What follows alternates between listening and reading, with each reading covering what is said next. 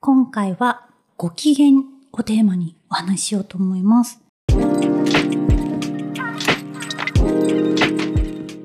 働く女とまるまると、こんにちは、ピースの小沢彩です。この番組は毎回働く女性をゲストに迎えた約30分のトークプログラムとなっております。白井陽さんとお話しします。よろしくお願いします。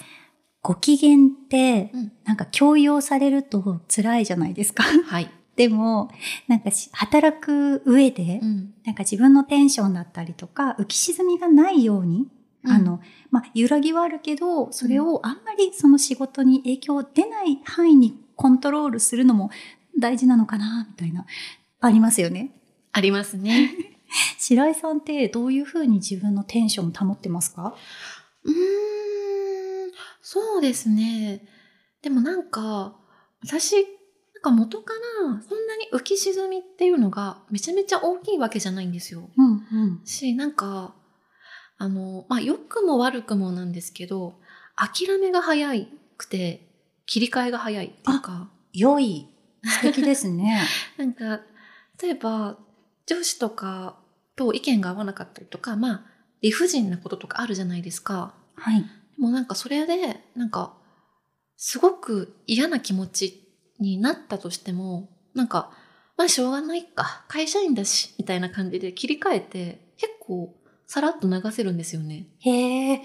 それって仕事にも関係なく、普通の人間関係とかでもそうですかあ、そうですね。割と、なんか大人になってからだと、なんていうのかな。まあ、友達とかも、もはや気の合うことしかつるまなくていいじゃないですか。そうです ね。だから、そんな、まあ、元からそんなに嫌いな人が多いっていうタイプでもないんですけど、なんか、自分会ってる時楽しいことしか会ってないし、うん。なんかあんまり、うん、なんかき不機嫌になることを強制されるっていう機会も、今のところはそんなにないんですよね。あいい人生。小沢さんどうですかあ、私ももう今、もはやフリーランスになってかうんうらんしばらく経ちますし、そんなに仕事の理不尽はないんですよ。ただ、その、やっぱり、その冒頭でね、さっき自分をコントロールするって言っちゃったけど、多うんう分んコントロールは厳密にはできないし、うんうんできると思わない方がいいとうんでなんか自分の中でどうしようもないなっていうことを受け入れるとか、うん余白を作ることは意識してますね。あ、余白を作る、うん余白っていうのは具体的には。まあ、時間的な余裕もそうだし、心の余裕もそうだし、ああの、今日はもう4時間集中して、うんもう、あとは本を、資料の本を読んだりとか、まあ、そんなに進まなく ても、ここで帳尻合わせればいいようにしようとか、うんうん結構そのパツパツにならないように、うん、なんか自分器ちっちゃいんで そうですか。考えてますかね。うん若い頃はもっとパツパツに入れてましたあ入れてました。もうパツパツに働かないと成り立たない業界にそうだ、いたのもあるかな。うんですけど、え、あの、自分のケアじゃないですけど、まあなんか、最近め、明確にね、うんなんかいいなって思った習慣があっうんて、うんあれ、誰から教えてもらったんだろう秋野さんか、ネットフリックスの誰か、海外ドキュメンタリーか何 か、ちょっと出典が定かじゃないんですけど、うんうん洗面所にいる時間を30分長くする。洗面所なんか自分のスキンケアだったりとか、あその、なんだろう、髪の毛を乾かさないと寝ちゃったりするじゃないですか。でも、その洗面所でネットフリックスを30分のコンテンツとりあえず見終わるまでいるみたいな 習慣にしてる、と、すごく時間持て余すから、うん髪の毛ちゃんとこう、うん乾かしいの、うん保湿しいのうんなんかなんならマッサージもしいのみたいにして、なんか自分、あ、いい、いい感じじゃんみたいな。あーでもそれすごいありますよね。なんか私家で仕事することも多いんですけど、はい。なんか家で仕事するってなるとどんどんメイクとか髪型とか適当に なってくるんですよ。はい。私結構美容赤って言われることもたまにあるんですね今でも、それぐらいコスメとか好きだったはずなのに人に合わないってなるとなんかすごい適当になってきて、まあ、それでも仕事ができるってなっちゃうとなんか毎朝あの外の人に合わないのに、はいちゃんとフルメイクするのって、ちょっとめんどくさいなってなっちゃって、でも、しなくてよくて、なしが楽なら全然それでもね、そうそういいけれども。そうなんですけど、うんでもたまにフルメイクするとやっぱ気分上がるんですよ。ね。う。そう。全然違うし、なんか、やっぱりそういう自分に手をかけるみたいなことってすごい大事だなって最近思うんですよね。そうですね。なんかこう、あの、アンパンマンのジャムおじさんってこう、美味しく なれ、美味しくなれみたいな。なんか、自分と向き合うというのが、うんうんやっぱりそういうふうなケアうんっ。てかなりあるなっていうのは確かに。あるある。あと、私、うん一時期、なんかドレッシーなワンピースを家の中で着るっていうのやってました。えー、素敵ですね。寝っ転がれない、うん。変におやつ食べれない、確かに。で、コーヒーとかこぼしたらやばいから、うんもうそれも背筋もピーンですよ。ですね。結構それはそれで面白かった。確かに、そういうのが必要かもしれない。でもこう、白井さんって本当に、まあ、全然ね、泣いてる夜もあると思うんです けど、なんかこう、ね、し私には見えてない白井さんのうんことがあるかもしれないですけど、はい。基本いつやりとりしても、なんか健やかな印象がある。健やか。あー、でもそうかな。なんか、すごく病んでるみたいな時って、なんか、昔からそんなになくって、 うんうんなんか、本当これは本当に良くも悪くもなんですけはど、いさっきも言った通り、諦めが早くて、うんうんあとあんまり期待してないっていうのがあって、なんか、例えば上司とかも、まあすごくこの人は公平で私の頑張りを評価してくれるはずって期待しちゃうと、なんかそうでもなかった時に落ち込んじゃうと思うんですけど、はい。上司に何も期待してないと、ちょっと評価されただけで、 わ、すごい評価されてたラッキーみたいになるじゃないですか。へえ。っていう期待しないメソッドをなんか10代の時から無意識に実践してしまっていて期待しないメソッドってどうやって後天的に 整うんですか整うなんでしょうねなんか筋トレ、期待しない筋トレみたい期待しない筋トレでもまあ昔からその素養があったのかもしれないですけどな。はい。なんか例えば女友達とかうん。にもまあ私が一番の友達と思ってるって期待しちゃうとなんかその子に親友みたいな子がいた時にちょっとうってなっちゃうけど中学校の時とか中ね。学校の時とかなっちゃうけど、はい。なんか、みんな私のこと、ふんわりと好きだけど、一番じゃないみたいなぐらいでいると、なんか、すごく、白井さんのこと信頼しててみたいな時にめっちゃ嬉しいみたいな。へえ。もう、昔から実践そういえばしてる気がしてますね。すごい。え、あと、あの、白井さんはね、うんあの、まあ、白井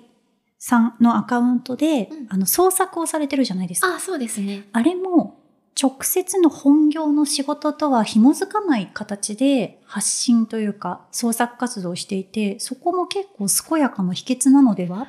ああれ仕事だとさ、私は仕事の部分が結構、あの、原稿だと多いんですけど、うん、そうする。るとやっぱ結果が数値でそうですよねね。っていうのがあるんですけど、ね、自由にこう自分の評価と紐づかないところでやってるっていうのが健やかなのかなって。あーでも言われてみると確かになんか自分の意見としては炎上しそうなこと でも創作にしちゃうとうん。なんとなくそういう創作物として受け入れられるっていうか発表できるっていうかはい。そういう気持ちの良さはあるのかなって今話してて思いましたじゃあ、みんな創作とか短歌をやったら整うのかなあでも整うかもしれないですねただなんか、あのー評価気にし始めると多分厳しいですよね。なんかいあー何でも。仕事だったらあれだけど、例えばはいブログでもアクセス数とかいろいろシェア数とかはい。あるじゃないですか。だからなんか私は多分文章を書くのが割と好きだから、なんか全然反応ない、なかった時とか始めたばっかりの時とかありましたけど、全然苦じゃなかったんですよ。うんうん。でも、多分なんかブログとかって反応ないからやめるっていう人が結構多いかそら。うですねそ。うなんかみんながみんな整うっていうことではないかもしれないけど、素質があるとすごい楽に生きられるのかもしれないですね。ああね。うんなんかこう、結構それって、やっぱ会社とか評価に紐づくとこ以外にプ、なんかその場所を持つっていうのが、、その大事なのかななんて、今、その表現に関わらず、うんうんうん思うんだけど、あの、私もそのツイッターとかでできた友達だったりとか、全然リアルの人間関係じゃないところで、うん結構、あの、白井さんもそうですもんね。あ、全然そうですね。そう、白井さんとこんなに気があってよくお話しさせていただいてるんですけど、なんか全然ね、違いますもんね。うんそもそも私たちって、相互フォロワーになってから1年か2年とかそんなもんですよね。とかかもしれないですねね。昔からって感じじゃないですもんね。でもなんかこう、なんだっけ、そう、あの、オーディション、アイドルオーディション番 組、ボーカルはいはいじゃ、待って、ボーイズグループのオーディション番組で、INI を、になった子たちの話をしてた時に、え松田仁さんうが、ん7の真ですよねって。で、それがすごいわかるってなって、うんで、7の話をしだし、あの、矢沢相手にもいきなり行き、うんみたいな、そういう、そうだ、そういう育み方だった。そうですよね、そうででしすたよね。ね。うん。そう。でもなんかこう、やっぱり趣味の話とかうん。ってなんかこう発散しやすいじゃないですか。そうですね。でもなんか最近ね、誰かが言ってたんだけ、うんですけど、なんかその、ゲートボールとか、うんバレーボールとか、はいなんかその、チーム戦の趣味を持っとくと、なんか、仕事と関係ないとこで、うんなんかそのコミュニティができたり、うんうんその凝りか思考が凝り固まらなくて、うんちゃんとその社会とのつながりができるみたいな話もあって、うん年配になってもね、っていう話があってあ私そういう趣味ないかもって思って、あーでも確かうに、んなんか、大人になると、はいなんかもう気が合わない友達とかとわざわざ会う理由なくなっちゃうじゃないですか。はい学校ないから。で、気の合う友達とばっかつるんでると、類友みたいになっていくんですよねな。ってきますルイとも久々にそう聞いた昭昭和じゃない平成だそうですよ平成ギャルですあね生成ギャル か。でもなんか本当に似たような属性の、なんか似たような、なんだろうな、ライフステージの友達ばっかりになっていって、なんか意外性のある友達とか全然趣味とか違うんだけどっていう友達がどんどんできにくくなっていくなと思ってて。わかります私まさにそこすごく危機を感じていて、うんうんなんかその何もそのなんだろう何かを言ったら分かるって返してくれたりとか、 その言語化を怠ったり自分の思考の整理ができてないまま生煮えの状態でこう意見をしちゃってもうん分かってくれたりとかうんうんうん伝わっちゃうから、なんかこれ外の人とのとか仕事のコミュニケーションうにんなんか筋トレできてないなとか思ったりしそうですよね。ますします。なんとなく背景分かってますもんね。はい、だから年下が分からないとかう。うって。そうですよね。ねえでもそのご機嫌に話を戻すと、うんうん。白井さんはまあ美容っていうところではいすごくご自身をケアしてる、あメイク好きですすもんねすごくそう、メイクも好きですし、あの、ツイッター自体も最初は多分、今はそうでもないですけど、昔はもっと化粧品、あれ買った、これ買った、あれが良かった、このメイク可愛いみたいな話ばっかりしてて、それこそ趣味垢みたいな感じだったんですよね。はいなんかそれがだんだん、なんだろ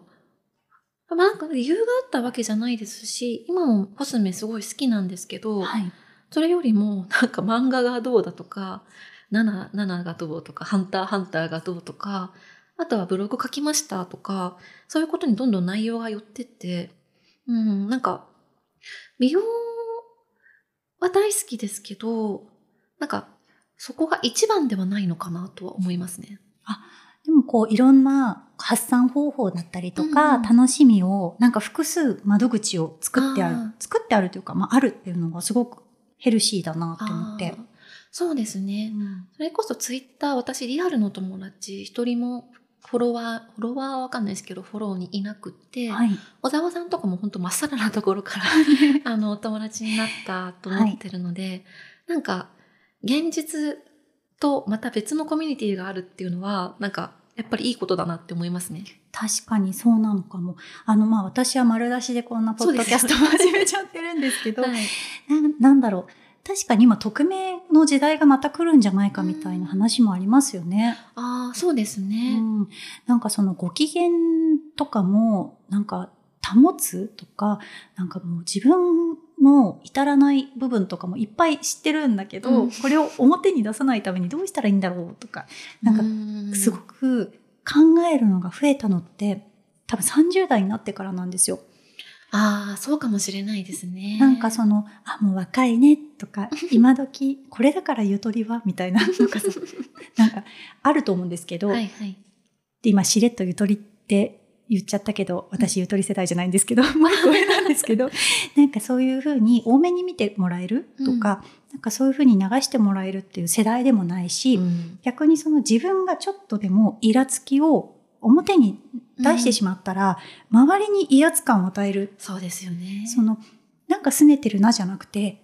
それはもう恐怖じゃないですか相手からですしよたね。ら。 なんか、無視してもらえるならいいですけどね。そうなんか気を使われちゃうと、気を使われちゃいますからね。そうだから結構もっとこれからさらにこう、自分をほぐすっていうのが大事になってくるのかななんていうのを30代になった今、うんめっちゃ思います。確かに機嫌悪い、先輩が機嫌悪い時ってめっちゃ怖かったですもんね。うん、えでも白井さんって機嫌悪くなることあるんですかあありますあります。どうなるんですかでもあるけど、なんか、見えっ張りだからすごい。なんか見えっ張りだから、なんか機嫌悪いって思われたくないみたいなのが あって、なんか機嫌悪くても、なんか明るい声出したりとかして、トイレで舌打ちしながらスマホいじってるみたいな。下打ちとかするんだ全然します、全然し ます。逆にそれ人間っぽくていいかもしれない。なんか、その、不機嫌を、なんていうのかな。なんか、これはこれでなんか、私の良くないところ、良くないっていうかなんか、まあ、人間性の問題なんですけど、不機嫌を、なんだろうな、そのまま表現できるほど、自己肯定感が高くないっていうか、それはわかるかわも。かります、うんなんか自分のありのままをうん投げても許されるくらいの愛嬌だったりとか才能がある人っていますよね。ああるあるあるある。なんかあの、不機嫌だったけど、うんもうなんか、2時間したらケロッとしてて、うんなんか、あ、何々ちゃんとか素でできる人とかいるじゃないですか。私、うっかり不機嫌をたま、例えば出してしまったとしたら、うわぁ、キサってすごい対応悪くしちゃった、もう話しかけられないみたいになっちゃうから、うんもうそれが嫌だから、もうなんか歯を食いしばってニニコニコするみたいな 感じがあるような。なるほど、まあ、確かに自分がその攻撃的な部分そんなに強くはないと思うんですけど、うんまあなんか夫とかに対していいす、いいうんあ今言っちゃいらんこと言ったなーっていうのとか、うんすごく後で後悔してううんんうんってなることってすごくあって、ありますよね。そう結構それを口に出すことがああみたいな自分が今こんな、なんか負の感情を持ってるんだ、みたいなのが結構びっくりしたりとか。しますよね。しますあるあるします。なんかでもそれは職場で出すと、やっぱもうちょっと後輩気を使わせるの本当かわいそうだし、うんうんなんか不機嫌っていう、なんだろう。相手がどうしようもなないことだったりするじゃないですか。例えうんうばんプライベートで何かあったとか、そうですね。なんか相手はもう職場の人はどうしようもないわけで、うん、なんかそれを持ち込まないように、うん、したいから、もう歯食いしばって、ニコニコしたいかな。でもなんかその我慢を溜め込むのも良くないし、うんなんかそのなんだろう揺らぎがああるのにない風にするのも良くないじゃないですか。うん、そうですよね。みんなそのなんだろう感情の捨て場みたいなとこってどこに持ってるんだろうって。ああでもそれで言うと私その感情の捨て場を今のアカウントにする予定だったんですよ。あ、そうなんですか。めっちゃ前向きだけど。前向きでもなんか、はい。でも作ってみたもののでもそんなに私そんななんだろう攻撃的みたいなことってうん考えてみたらなかった。かうん、ら、なんかまあ、友達とかいるところで、なんだろう、趣味の話ばっかするのもあれかなと思って、じゃあ趣味の話しようみたいな、はい。コスメの話とかうんうんしてったら、今の感じになってったみたいな感じで、へー捨て場作ろうと思ってもそうならなかったから、うんどこに捨ててるんだろう捨ててないのかな寝たら忘れてるのかも。ね、なんか私、あの、秋野さんと、うんうんあの、お話しした時のポッドキャストでもお話ししたんですけど、うん割と何でも投稿できる間柄のうん友達とスラックを作っていあ、て、言ってましたね。そう、グループで、その、ニュース、ニュースウォッチ的なものと、うんまあ、ファッションとか、まあ、その仕事の話とかの部屋を作って、うん4、5人でやってるのが、うまんあ、複数はあるんですけど、うんうんうんなんかそういうのとかをね、もっとこう持つ。でも、そこにも投稿できないものはうんどうしようってなった時に、うん最近ね、今ちょっとまだいけてないんですけど、こうんうんの状況なのでいけてないんですけど、言葉とかにしない表現方法で発散できる種目で趣味を作る。絵とかスポーツとか歌とか。ああ歌は言葉ですすけど、はいはい、歌とかダンスとか。あでもそれはいいですよね。ね、だって炎上のしようがないじゃないですか。そうですよね。なんか炎上もね、何で炎上するかっていうのを、わかっ、大体わかってるつもりだけど、はい。なんか炎上するような気持ちが自分にはないとも言えないから、あなんかあ。、そりゃそうだ、私もい、明日はが我が身と思ってそ生うきてます。そう。だからそういう言葉以外のね、表現方法があった方が絶対にいいですよね。ねそう、え、健やかな人とか、うんなんかこの人いつも素敵だなって思う方の像ってあります白井さん。あ、でも、それで言うと、なんか前の会社の先輩に、なんか、本当に天使みたいな先輩 いて、はいなんかたまに、え、人格良すぎるけどどうしたみたいな人っていませんいます。いますよね。うんなんか本当に人の悪口言わないどころか、なんか悪口言わないって悪い気持ちがあっても言わないのと、そもそも悪い気持ちがないっていう人あいりるまじゃなすいでねす。か。うん多分悪い思う、悪いって思う気持ちがない人で、なんか本当に健やかで前向きで、いつも新しいことにチャレンジしてて、本当に人にもいつも優しくてっていう人がいて、うんう私そういう人のことを、あの、主人公の人格って呼んでるんですけど、 なんかジャンプとかの、なんかルフィとかね、そのナルトとかそういう天真爛漫な、はい。で、なんか裏表のない人のこと、なんか主人公っぽいなって思ってるんですけど、はいわ、マジモンの主人公だって思ってる先輩いて、うんその先輩私隣の席で1年2年ぐらい仕事をしたんですけど、もうその先輩は本当常に健やかで、キラキラしてて、もう絶対こういう風になれないと思いながら憧れてましたね。ああ、そもそもそこの悪意だったりとか、まあいろんなものに鈍感だったりとか、そこに鍵に行かないっていうのもね。あ、そうそう。多うん分なんか、鈍感と、なんていうのかな。トレ何もトレードオフというか、うんうん。なんか、繊細さと鈍感さってなんか、あるじゃないですか。そうなんか、ある程度鈍感な方が多分生きやすい確じゃかないでに。すか。なんか、人の悪意とかにも多分鈍感で、はい。なんか何か悪意を持ってされたとしても、でもあの人そういうつもりじゃなかったと思う、みたいな。いや、あの人はそういうつもりでしたよって私は 思ってたんだけど、はい。本当心の底から、なんか性善説っていうか、うん。だからなんか、いや、なんか本当に、生まれ持ったものが違うって思って、すごい憧れちゃうんですよね、あーそういう人って、私。確かになんかそれって後天的にねできるもんなのかなって思いますよね。なんかこの我々まだまだ労働人生長いですからでもあれかなもうちょっとさあの年を取ったら逆になんかコミカルに、 うん。コミカルに怒れるようになるのかな。なんとかくーんとか言えるようになるんですかそね。うそうそううんねえなんかえ30代になって、うん20代の時より生きやすくなりました仕事っていう意味で。あー、でもどうだろう。あー、でも、いや、どうかな、微妙ですね。なんか、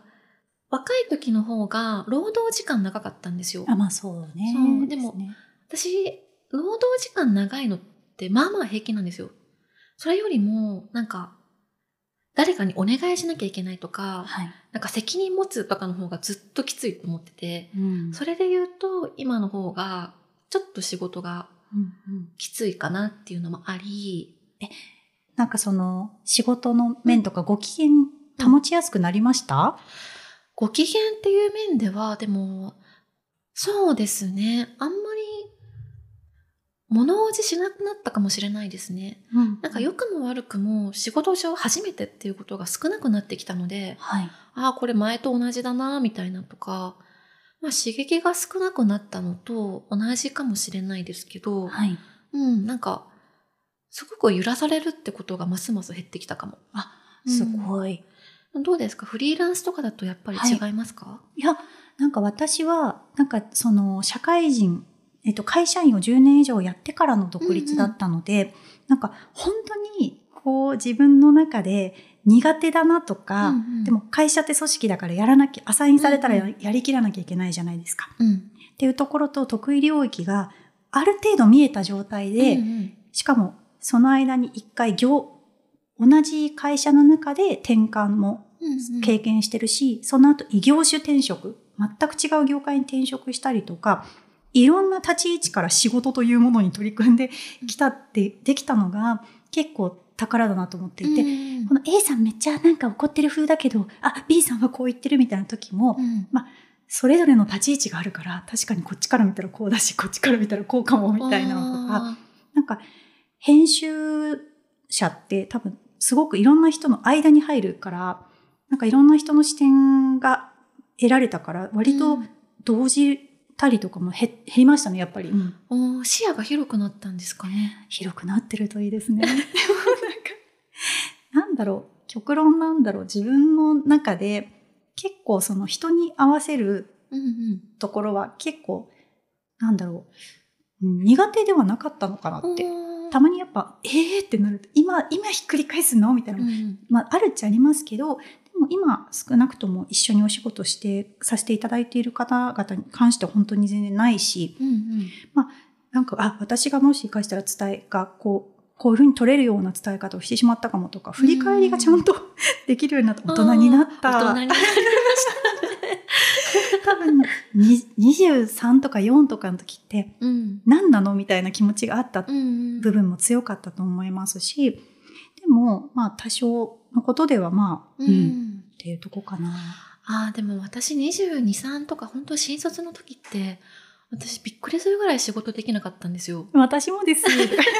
すかそんな感じ全然しないですけどね。 え、だって営業なのに商品足りなくなるくらい頑張っちゃったりとか。でもそれが売り切れたってことじゃないですか いやいやいやすごくないですかそれ。在庫管理は基本だから営業。いで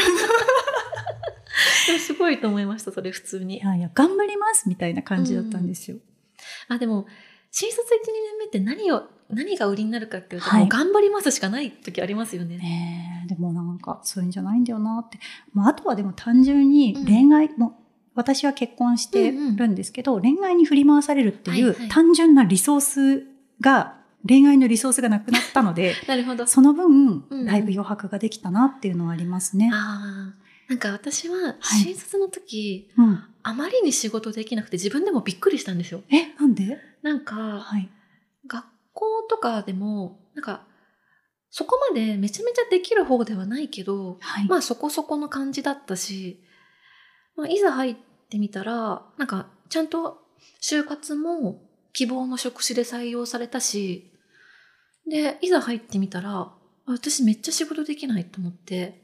なんかほんと細かいところまで気が利かないしなんかうっかりミスまあ今でも多いんですけどうっかりやり忘れたみたいなことがすっごい多くてなんかやらんこやらんでいいことやっちゃうしで、本当、教育係の先輩に 失敗、大失敗を押し付けて、あの先輩が私のリカバーをずっとしてくれて、深夜まで残業してるんですけど、私、横にいることしかできなくて、もう帰っていいよって言われたけど、はい。本当にこれ帰っていいのか。でも、あ、本当に帰ってって言われるから、先輩残して帰るみたい なこととか超あったんなるですほけどど。。うん。でもやっぱ、それは今でも、まあ、うっかりミスが多いのも変わらないし、苦手なこともすごくあるんですけど、なんか得意なことがだんだん分かってきたから、はい。まあ、苦手なことを頑張ってやるんじゃなくって、得意なことだけ、まあ、伸ばすみたいな方向に行けたから、だんだん、私まあこれはダメだけど、これはできるじゃん、みたいになってきて、そういうのが仕事上の自信になってきて、なんだろう、まあ、長時間働かないと評価されないとか、うん。なんか、これで合ってるのか分かんないみたいなのがどんどん減ってきたから、そういうストレス、なんか人に迷惑かけちゃう系のストレスはい。が減ってきたのが、やっぱ30代大きいかもしれないです。でも、私もそれで言ったら近いかもしれないです。今、小さな会社を自分でやってるんですけど、うんうん、自分が得意領域でガッと、ちゃんと、うんうん、その会社をね、ちゃんと、うんうん、あの、ある程度ちゃんと売り上げを作らなきゃいけないってなった時に、じゃあ私は事務仕事はそんなにあの苦手ではないけど得意ではないから、うんうん、じゃあ私がこう企画だったりとか、そのクリエイティブの方をちゃんとコミットして、その分の売り上げでよりその細やかなことが得意な方にお願いしようとか、うんうん、結局ねそういうことで仕事はねだからやっぱ得意を伸ばしながらいかにこう不快に要素とか心配要素を人 に、うんね、お願いするかかな。なんか20代の頃って私すごく人にお願いするっていうのが苦手でそう逃げだと思ってたでしょ逃げだとも思ってたしなんか悪いと思っちゃってて、はい、甘えとかねそうそうなんか例えばですけどなんか仕事が100あって、はい、今日までに終わらせないといけないけど今日までに終わらせるんだったら私は終電までやらないといけないってなった時に、うん、なんかお願いしちゃえばいいんですよね、はい、お願いしちゃえばいいけどお願いする、なんていうのかな、その負担、心の負担よりも、うん、自分が終電までやれ、やればなんとかなるならいいや、みたいな気持ちがあって、はい、なんか労働時間長くやって、ああ、やりきった、みたいになったりとか、してたし、あ,うん、あともう一個が、なんか、じゃあこれって、私が終電までやっても終わんないよねっていう時あるじゃないですか。はい、もうお願いしなきゃいけないってなった時に、男性と女性の同僚がいるとして、どっちにお願いしますかええわからない。その人の、うん、まあ、育児中の方とかがいる。どっち、ね、両方育児中かもしれないし、わ、うん、からない。関係値とかによりますね。うん、でも私20代の頃は、女性にお願いするのが一番苦手で、なんかなぜかっていうと、なんか私、なんか昔からそうなんですけど、はい、女性に嫌われたくないっていうのがすっごい大きくて、なんか、こんなことお願いしたらなんか、嫌われちゃうかもとか思うと言えないんですけど、はい、男の人だと、嫌われてもいいとは言わないですけど、はい、なんかそこまでの思いがないから、なんかもうお願いお願いお願いって言ったら何とかしてくれたりとかするじゃないですか。はい、だから男の人には、まあお願いがしやすいけど、女の人には、なんかこっちがすごい気使っちゃってお願いできないみたいになっちゃって。へでもなんか人間関係ってお願いし合うことでなんか成り立ったりするじゃないですか。だから男の人とばっかり同僚距離縮まっちゃって、うん、お大人になってから女の人と仲良くなるの難しいと思いなが ら20代過ごしてま した。そうなんですね。うん、いやなんかでも私は逆に自分のそのさっきも話したんですけど、新卒の時は、頑張ります、先輩みたいな感じ で、頑張りますしかしてなかったんですよ。うんうん、で、でも、頑張りの方向性が間違ってたりとか、うんうん、だから自分の得意種目じゃないとこで、うん、クロールしちゃってたから、 多分失敗もあったし、うんってなった時に、その最初新卒で音楽関係の仕事をした後に、うんうん、何を思ったか、エンジニアが半分みたいな IT 企業に行ったんですよ。したら、私がちまちまやってた作業とかをエンジニアさんが秒で解決してくださるわけ。かっこいい ですよね。そう、もう妖精、魔法使いみたいな感じなんですけど、それを目の当たりにして、あ、私私、窓外れだわと思って、 なんか、最初に仕事っていうのは、何がこう行き詰まっていて、何がここ、ま、なぜこれをやらなきゃ、私はこの作業をしたいのかっていうのを、的確に、その、魔法使い、エンジニアさんとかに伝えたら、秒で解決することもあるっていうのを、なんか、見れたから、変な無駄な頑張り、うん、種目が違う競技には出なくなったっていうのあるかもしれない。でもそれすっごいわかります。ね、なんか私が2時間、3時間かけてもできないことを一瞬で解決する人っていますよね。そう。そうじゃあなんか本当に、あのね、ご機嫌の話からは結構ずれましたけど、でも仕事のね、こととか、はい、30代になりまして、まあいろいろと ね、聞いてくださってる方の中に、どんな仕事をしてるかとか、悩みとかわかんないですけど、はいこういうことで我々もどうにかやってますよっていうお話でした。ありがとうございました。はい、ありがとうございました、白井さん。はい、ありがとうございます。働く女とまるまると聞いていただきありがとうございます。番組のご感想は、ハッシュタグ、働く女とでお願いします。また番組をフォローしていただきますと、更新通知などが届きます。ぜひこちらもよろしくお願いいたします。